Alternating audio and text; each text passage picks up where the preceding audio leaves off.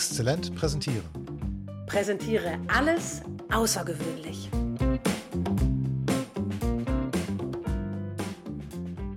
Hey Anna. Hey Petzel. Du, ich, nee, wir, ne? Ja, ich wollte gerade sagen, nicht du, ich, äh, wir äh, haben wen mitgebracht. ja, das ist das erste Mal, dass wir beide eigentlich irgendwie jemanden mitgebracht haben. Mhm. Und zwar ist das jemand, der war schon immer da. Die war schon immer da. Dann, als ich mich mit Podcasts befasste, irgendwie damals 2018 oder so, da war sie schon da und hat einen Podcast zum Präsentieren, zur Rhetorik. Genau, und, und das gehabt. sozusagen mhm. einen der ersten, den es gab, wusste ich gar nicht. Aber als du sagtest, wollen wir nicht einen Podcast machen? Und da gibt es eine, die hat das schon mal so, na, die gibt es schon immer, die habe ich gedacht, wer ist denn das? Äh, die kenne ich doch. das ist ja ein Ding. Die Birgit. die Birgit Schumann haben wir nämlich beide mitgebracht, aus völlig verschiedenen Gründen in gewisser Weise. Du hast sie damals ins Spiel gebracht und gesagt, guck mal, das, was die macht, das ist toll. Das, mal gucken, was wir da machen können. Und ich habe gedacht, krass, mit der habe ich zusammen Schauspiel begonnen. Herzlich willkommen, Birgit Schürmann. Dankeschön. Dankeschön, ihr beiden. Ich weiß jetzt gar nicht, wen ich zuerst ansprechen soll.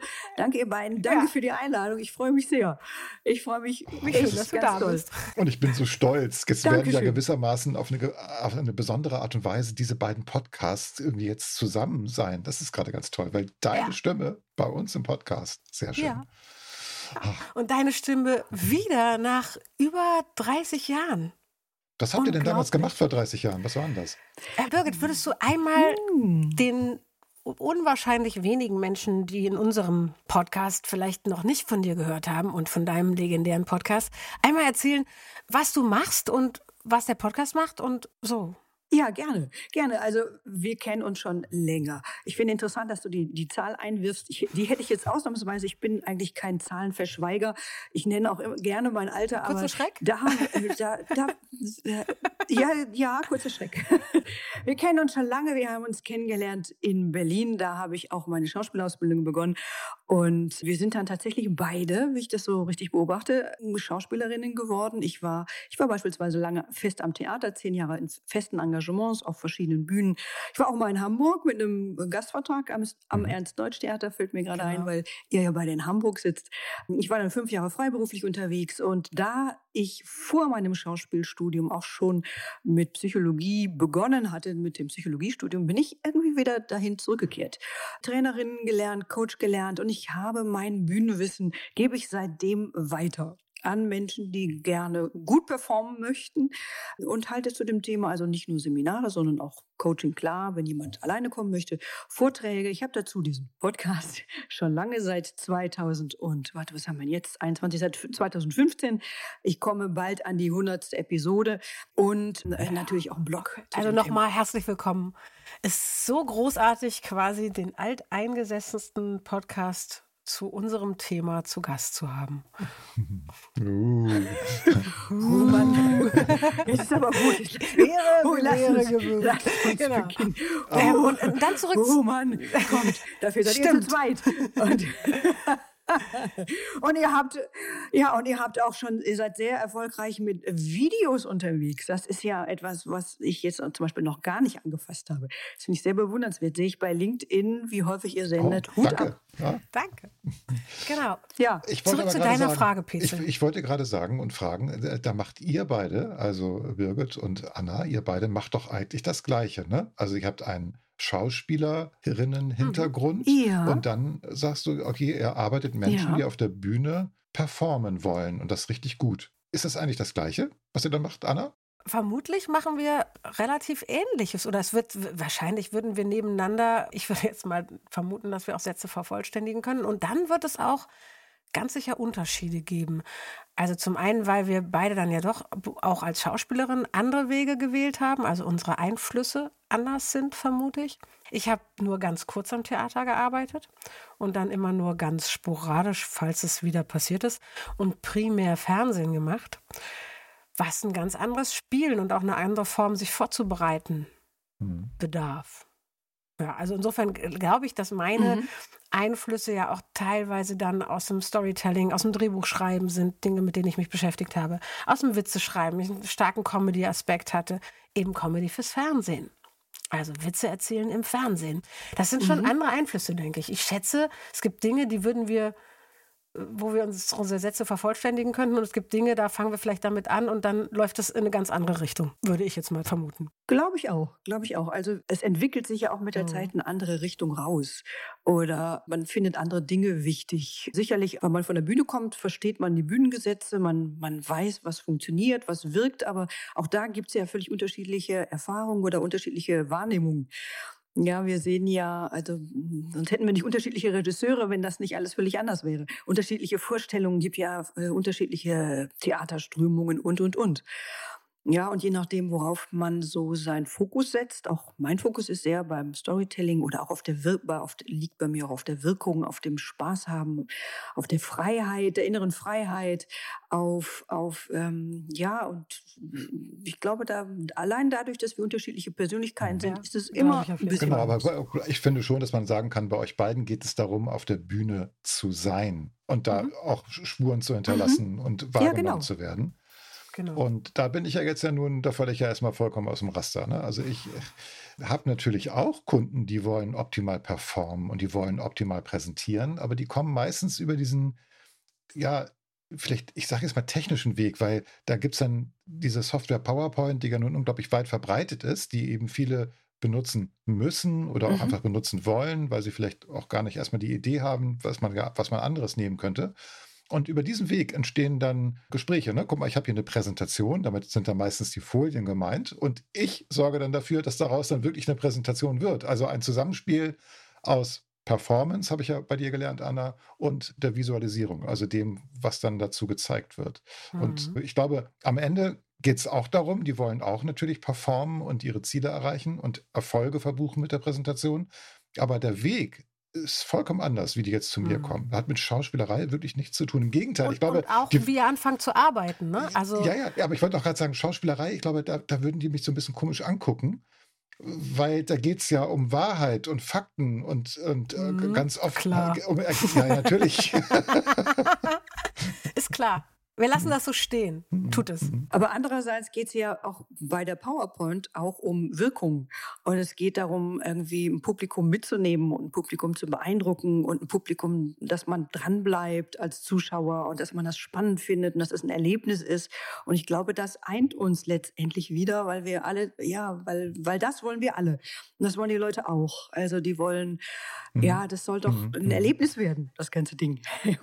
Mit Inhalt natürlich. Ohne Inhalt wird es auch kein Erlebnis. Da kannst du noch die beste Show, noch die beste PowerPoint machen. Das eint uns auch. Ja, wenn die Leute keinen Inhalt haben oder der Inhalt ist flach, dann kannst du noch so sehr die tollsten ja, Folien, ja. dann denken die Leute auch so, hm. Das vielleicht ja. kurz geblendet, aber es hält nicht. Genau, das war so die Zeit, als ich mich jetzt intensiver mit PowerPoint beschäftigt habe. Das ist ja jetzt, diese Software gibt es seit 25 Jahren. Ne? Da gab es schon Blender und das war auch so ein Vorurteil. Ja, PowerPoint ist doch nur was für Blender. Die zeigen bunte Bildchen Ne, da auch diese, diese Konkurrenz zwischen Marketing ah, und Vertrieb und ja, Unternehmen. Spannend. Ne, die Vertriebler, die haben die hässlichsten Aha. Folien gezeigt, aber die Leute waren immer begeistert, weil da ging es um die Incentives oder die Prämien, die die Vertriebler am Ende des Konferenztages bekommen haben. Wenn ihr Gewinner seid in unserem aktuellen Vertriebswettbewerb, dann bekommt ihr, was weiß ich, eine Reise dorthin geschenkt oder die und die Prämie. Und das waren ganz hässliche Tabellen, aber die Leute waren begeistert. Und die Leute vom Marketing hatten immer bunte Bildchen und Fotos und dann sagten die vom Vertrieb immer, ja, sieht ja ganz schön aus, aber da ist ja noch lange nichts verkauft. Okay. Ja, und, das, und die haben aber nur über Folien gesprochen. Wir haben ah, nur über Bilder krass. gesprochen, ja? ja. Krass. Ja, das verstehe ich total. Also mir geht es ja häufig bei Landingpages so, dass ich denke, ey, ist das grottig. Und darüber verkaufen die anscheinend das ist, ja. Tatsächlich sehr ähnlich, ne? ob ich äh, eine Performance auf der Bühne oder vor der Webcam mache oder ob ich mich über eine Webseite sichtbar mache. Es braucht eine Auseinandersetzung mit den Inhalten, um die zu transportieren. Das bringt mich zu der Frage, wenn so Klienten zu euch kommen, also bei Pitzel weiß ich es ja so ein bisschen, aber ich würde es gern trotzdem noch mal explizit mhm. hören heute, mhm. ja. weil wir natürlich auch getrennt mit Klienten arbeiten. Also wie geht ihr beide an die Herausforderung eurer hauptsächlichen Klienten, also der Themen, die in erster Linie an euch herangetragen werden. Wie geht ihr mit diesen Herausforderungen um? Was, wie geht ihr daran? Was ist das Erste, was ihr tut? Oder wie ist der Fokus, den ihr setzt? Also was ich mache, ich nehme jetzt mal die Seminare raus. Also das heißt, wenn ich jetzt ein Seminar beginne, ich bringe die Leute schon ins Spielen und ins Machen und gebe denen das Gefühl, ähm, wir haben noch gar nicht angefangen. Also ich sage immer, ach, bevor es losgeht, da würde ich gerne mal so zwei Sachen, drei Sachen mit euch machen. Und ähm, die dienen irgendwie zum Beispiel einem Thema, was ich wahnsinnig wichtig finde, nämlich der Lockerheit und der inneren Freiheit und natürlich auch, was bei einem Seminar auch super, super wichtig ist, dass sie sich wohlfühlen, weil sonst können sie hinterher, also auch gerade wenn es um Präsentationen geht, sonst, sonst öffnen sie sich nicht richtig oder sonst trauen sie sich nicht so richtig, Sachen zu machen, die sie sich irgendwie bei einer mhm. Gruppe, wo sie sich nicht so wohlfühlen, halt nicht tun würden.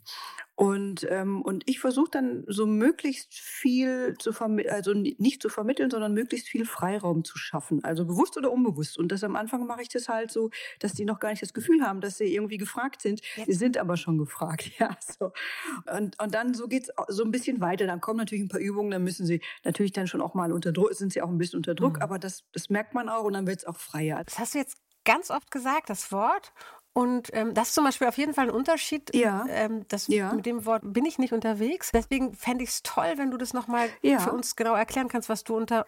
Was innere Freiheit ist. Innere Freiheit ist so, dass, dass du das Kopfkino außen vor lässt. Dass du nicht auf deiner eigenen Schulter sitzt oder hinter dir stehst und denkst, ah, oh, was machst du denn da jetzt, Schürmann? Ah, das ist ja jetzt dämlich. Oh, nee.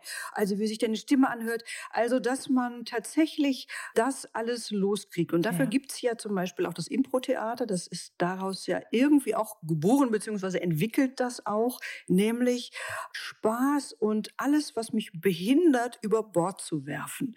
Ja, indem man so ins Spiel einsteigt, in den, vielleicht auch bestenfalls in den Flow einsteigt, dass ich äh, wirklich überhaupt keine inneren Blockaden mehr habe, sondern dass das alles wurscht ist.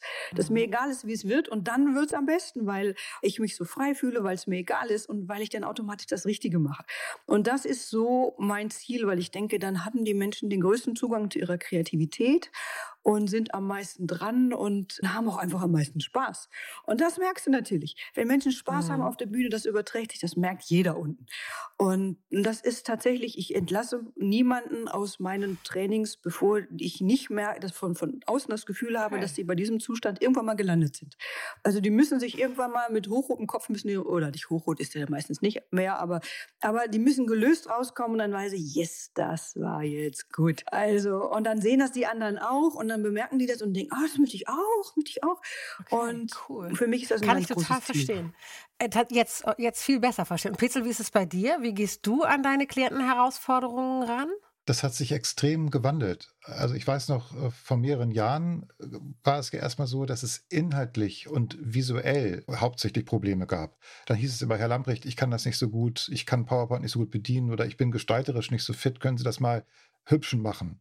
Und hübsch machen war ein Synonym dafür, dass, ja, dass, dass die Folien dann überhaupt verständlich waren. Also, dass man, ne, die haben dann irgendwelche Inhalte da in PowerPoint reingekloppt mit ihren Möglichkeiten. Und dann war immer ganz, ganz viel auf einer Seite. Und dann habe ich halt versucht, das so aufzulösen auf mehrere Seiten oder ein bisschen zu verteilen, dass ein unvoreingenommener Zuschauer überhaupt in der Lage ist zu verstehen, worum geht es da eigentlich, ja, dass man das überhaupt erfassen kann. Und daraus, also zeitgleich hat sich auch im Grunde so ein roter Faden entwickelt. Dann wussten die dann auch, ah, ich kann das ja so erklären. Ne? Erst das und dann mhm. habe ich vielleicht ein Beispiel und dann komme ich mit ein, der Geschichte, die ich dazu erzähle, vielleicht dahin, dass das am Ende alle wirklich gut mitgekriegt haben und genau verstanden haben, da ist der Gag oder das ist der Clou oder darauf kommt es an. Und später ist es dann nicht mehr und mehr dazu übergegangen, dass die Leute gefragt haben, wie bringe ich das rüber? Also das heißt, die haben dann gar nicht mehr sich so sehr an den Folien orientiert, das, die waren auch noch da, aber sie wollten halt so wissen, was kann ich denn dazu sagen? Immer diese Konkurrenz. Also soll die Folie jetzt selbsterklärend sein? Oder soll die Folie etwas sein, was mich in meinem Vortrag unterstützt? Das kam mhm. dann so hinzu, dass man damit gespielt hat. Und jetzt, ganz aktuell, ist die Herausforderung eigentlich die, wie inszeniere ich das denn? Also jetzt im Raum. Also wie, mhm. wie baue ich das denn so, dass ich jetzt nicht nur einfach vor der Leinwand stehe oder jetzt online als kleine Briefmarke präsentiere und die Folie ist groß. Wie kann ich das so abwechslungsreich gestalten, dass das ein Hingucker ist? Und dass das, dass eben es nicht mehr nur ein Sprechakt ist, sondern eine Inszenierung. Also genau. Also nicht also, eins zu eins, ich sage, ich blabber was von mich hin, sondern es eine Gesamtinszenierung wird. Genau, und, und um das nochmal kurz zusammenzufassen, am Anfang waren es eher so diese gestalterischen Visualisierungsthemen, wie kriege ich das besser grafisch mhm. oder visuell rüber. Dann, wie kann ich das vielleicht ergänzen durch Stories und durch andere Themen, die es mehr so in euren Bereich, wenn ich das so sagen darf, mhm. gehen, also mit Storytelling. Und zum Schluss, wie inszeniere ich das Ganze? Wie nutze ich die ganze Bühne? Was für Möglichkeiten mhm. habe ich, dass es eben nicht so typisch PowerPoint-mäßig aussieht? Das ist äh, dann immer wichtiger geworden in der letzten Zeit. Aber ich glaube, ich frage mich gerade, wo ich mich da einsortieren würde, irgendwo zwischen euch. Wenn ich mit jemandem zu tun habe, der wirklich eine bestimmte Präsentation vorbereitet oder eine Masterclass, einen Vortrag, wie auch immer, dann starte ich tatsächlich strategisch, so wie du das gerade in der Mitte beschrieben hast, glaube ich, Pitzel. Mhm. Also mit der Frage, wie baue ich sowas auf? Wie, wie mache ich so eine Struktur? Und dann, wenn man ins Machen kommt, ins Umsetzen und ins Proben, dann komme ich an einen ähnlichen Punkt, wie das Bild gerade erzählt hat. Ich gehe da allerdings tatsächlich, glaube ich, anders ran. Ich gehe da ganz viel über den Kopf ran, nicht primär über das Ausprobieren. Liegt vielleicht an der Klientel, mit der ich gestartet bin, die immer schon sehr IT-lastig war. Und bei denen Klienten, mit denen ich viel zu tun habe, hilft es total zu erklären, was in ihnen passiert. Also mhm. was passiert, wenn ich Stress habe? Und wie kann ich dagegen steuern? Also denen das Gefühl zu geben, ganz willentlich vielleicht am Ende zu diesem Gefühl von innerer Freiheit situativ zu kommen, aber weil sie genau wissen, was sie gemacht haben. Also die Kontrolle hatten. So. Ich glaube, das ist ein, ah, ein großer Unterschied, ne? als ich sehr viel über das Erklären gehe. Mache ich tatsächlich nicht. Also die Inszenierung wird dann im Proben relevant und dann kommen sie mit Umsetzungsideen und an denen bin ich immer sehr dankbar, dass ich wahnsinnig viel von Petzel gelernt habe und weiter lerne. Oder bringe Petzel ins Spiel. Je nachdem ob ich das leisten kann oder nicht. Wenn jemand zu mir kommt, ist das meistens nicht so wichtig, über die Visualisierung zu gehen. Und ich bringe das eher noch ins Spiel, zu sagen, was kann das unterstützen? Wie könntest du es vielleicht durch eine Abfolge von Bildern noch verständlicher machen? Immer mit diesem Storytelling mhm. oder mit, mit dem Flow der Geschichte äh, im Fokus. Die Menschen, die mit uns arbeiten wollen, haben ja schon von uns ein bestimmtes Bild. Ne? Und wenn jetzt mhm. bei, bei, euch jetzt vielleicht das Attribut Schauspiel mhm, auch genau. irgendwo präsent ist, genau. dann glaube ich schon, dass dann schon Menschen zu euch kommen, die sagen, ich möchte an meiner persönlichen Performance arbeiten oder ich möchte an der Wirkung von mhm. mir auf der Bühne mhm. arbeiten. Und da, da ich jetzt ja dieses Attribut ja gar nicht habe, sondern schon eher mit Präsentation und natürlich auch irgendwo PowerPoint, ja, das, das ist ja so eine Hassliebe, die ich da zu diesem Programm habe, schon verbunden bin, kommt es eben und natürlich empfehlen mich dann ja auch Kunden weiter und sagen, ja, ich habe ja eine tolle Erfahrung gemacht und da sind das natürlich immer Leute, die eher so diesen Kanal haben, Mensch, ich brauche da, ich habe das Problem, dass ich jetzt mit PowerPoint irgendwas präsentieren muss und ich möchte das besonders machen, ich möchte das gut machen, ich möchte am Ende ein Ergebnis haben oder irgendwie äh, das Ganze unter Kontrolle haben. Das ist auch noch eine mhm. ganz wichtige Geschichte. Ich möchte nicht nur am Ende Erfolg haben, sondern ich möchte immer die Kontrolle über diese technischen Dinge haben. Gerade jetzt, wo wir online präsentieren, es ist ja auch so, du machst, mhm. hast ja mhm. schon fast ein Fernsehstudio, wenn du präsentierst, finde ich. Du hast ein Mikrofon, du musst in die Kamera gucken. Stimmt. Genau, du brauchst Licht, dann musst du noch die, die Präsentation steuern, dann musst du noch zuhören, ob es eventuell Einwürfe gibt oder Feedback gibt aus dem Publikum, was du ja gar nicht siehst. Ja. Ja, und, und, ja, und da das so hinzukriegen, dass du die Kontrolle hast und dass du diese Souveränität behältst mhm. und auch gewinnst und behältst, das sind so die Themen, die man dann vielleicht bei mir so sucht über die technische Ebene und bei euch über wie kann ich das durch meine Performance erreichen? Mhm. Ne? So glaube ich, ist so eine. Ich glaube, bei mir ist es mittlerweile so eine Mischung geworden. Mhm. Und das Thema Kontrolle, das eint uns wahrscheinlich, Petzel, dass unsere Zielgruppen oder die Menschen, die sich halt mit uns an uns wenden, beide das auch ganz gut finden. Mhm. Wenn sie wissen, wie sie es wieder machen können verlässlich. Mhm. Ah ja, ja, bei mir geht es um die Performance, um das Vortragen, um die Wirkung der Person. Tatsächlich ist so, deshalb freue ich mich so, dass ich Petzel jetzt auch interviewen werde, weil mhm. das, zu diesem Thema habe ich auch noch nie eine Folge gemacht. Und das ist so gar nicht meins, was ich finde, aber nicht, weil ich es blöd finde, sondern weil ich natürlich der Meinung bin, es geht auch ohne, aber du hast recht, man kann es so schön damit unterstützen und auch da muss man drauf achten. Ich sage immer so ein paar Sachen dazu, aber witzigerweise spielt das so, also in meinen Seminaren nicht so eine vordergründige Rolle, sondern da geht es eher mehr um ja, wie kann ich irgendwie Inhalte auch gut rüberbringen, dass die hängen bleiben, dass die Inhalte gut verstanden werden, dass die Leute Spaß an den Inhalten haben. Bei mir geht es auch ganz viel um Nutzen. Mhm. Nutzen, was habe ich, was haben die Zuschauer davon und wie erkläre ich Nutzen und was finde ich? Also wie, wie, ähm, ja, was finde ich, um den, den Nutzen irgendwie auch noch bildhaft oder, oder, oder über eine Geschichte darzustellen? Oder kann ich es auch irgendwie anders sagen? Kann ich es runterbrechen? Das ist aber spannend, weil ähm, das ist, glaube ich, was, was ich weiß, also was Petzel so, so. mich eint. Mhm. Und was du jetzt gerade beschreibst, was dann vielleicht auch mhm. dich mit uns, das ist was, was, ne, dieses sich in die Schuhe derjenigen stellen, durch die Brille derjenigen gucken, für die dieser ganze Vortrag gedacht ist, bei denen man irgendwas bewirken möchte.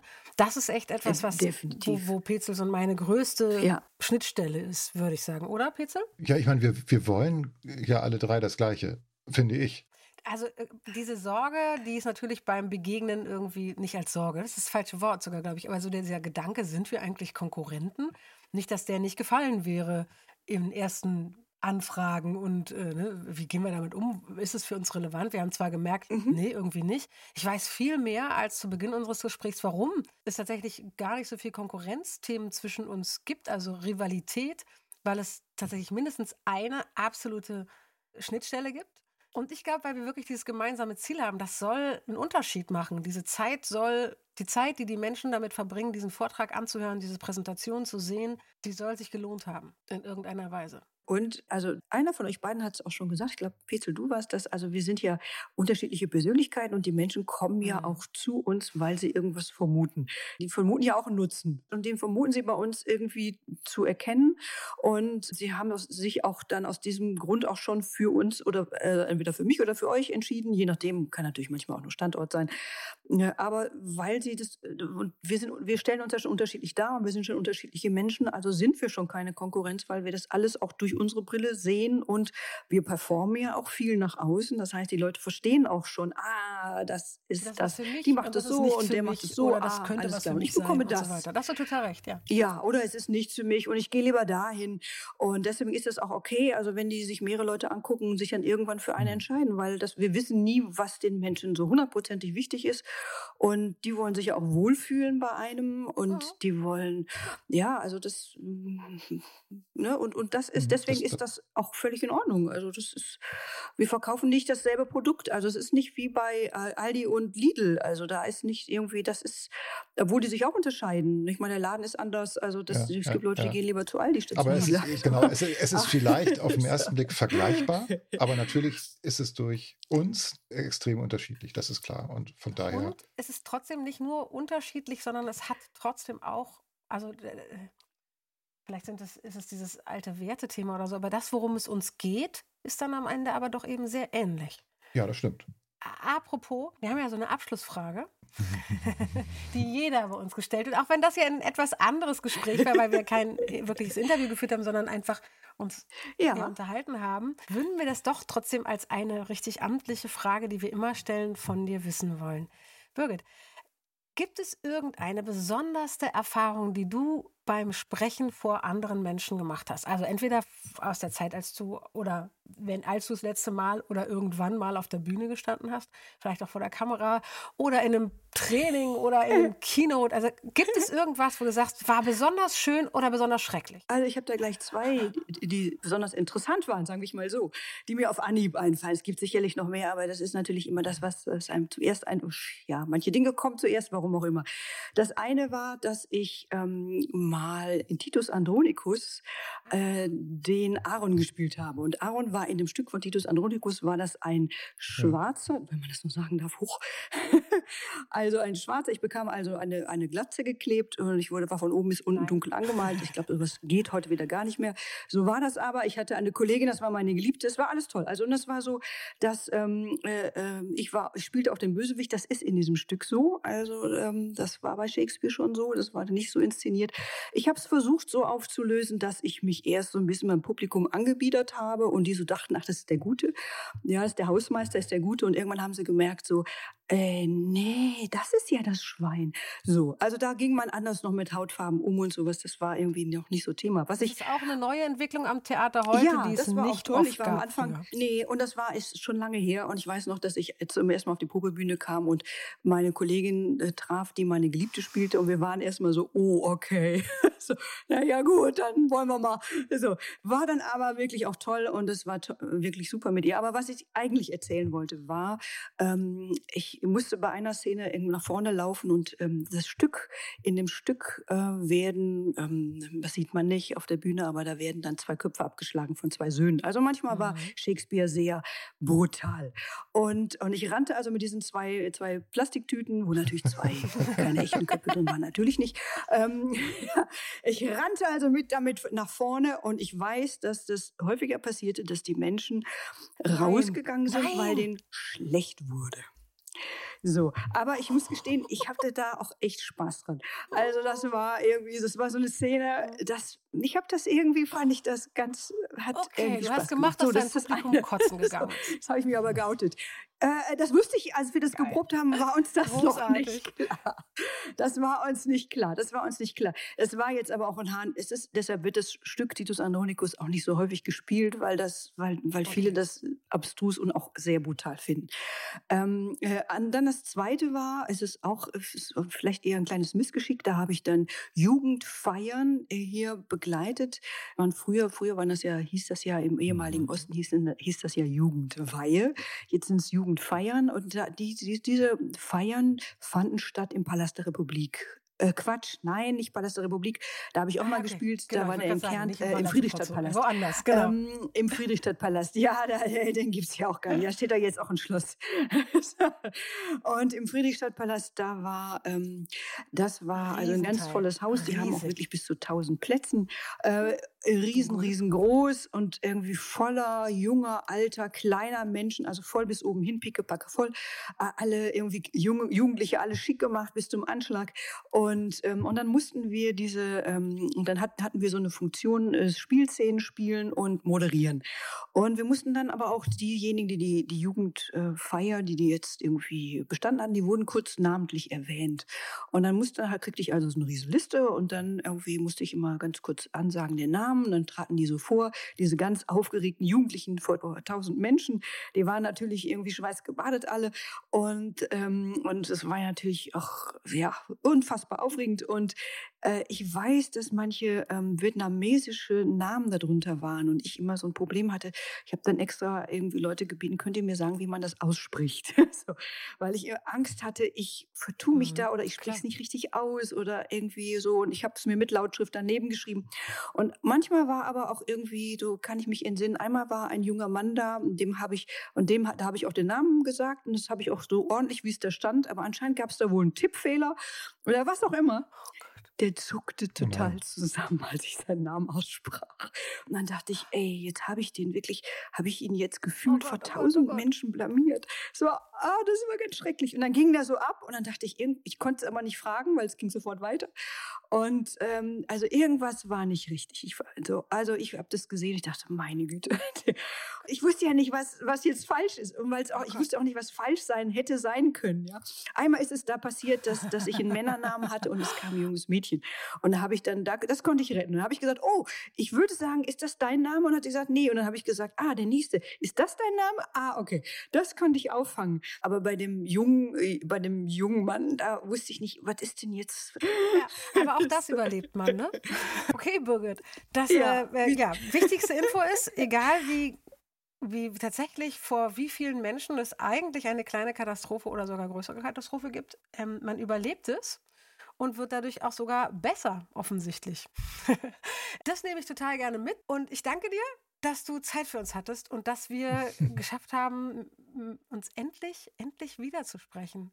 Danke, dass du hier bist. Danke für die Einladung. Danke fürs schöne Gespräch, ihr Lieben. Hat Spaß gemacht. Tschüss. Merk, merk. Merke, merke.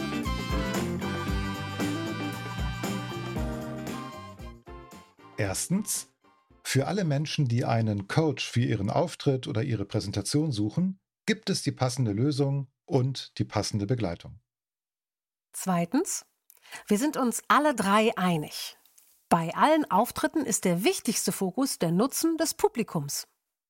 Drittens, es ist wunderschön, wenn sich Kreise schließen und wir Menschen nach langer Zeit wieder begegnen oder sie endlich persönlich kennenlernen. Mhm. Und weil das so ist, wollen wir mehr davon und vor allem mehr von Birgit. Als erstes haben wir uns ein paar weitere Gespräche und wechselseitige Podcast-Besuche vorgenommen. Du darfst gespannt sein. Tschüss.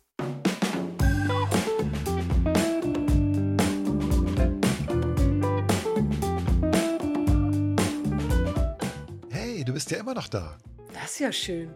Vermutlich willst auch du einen Unterschied machen mit deinen Präsentationen und Vorträgen. Denn für gewöhnlich können unsere Hörerinnen und Hörer ja kommunizieren, präsentieren. Und PowerPoint könnt ihr auch. Wenn du lieber außergewöhnlich sein möchtest, dann haben wir da was für dich. Schau doch mal auf unserer Webseite vorbei. Dort findest du Angebote, mit denen deine Präsentationen nicht mehr nur gut, sondern exzellent werden. Du kannst uns da kaufen. Bis gleich. Bis gleich.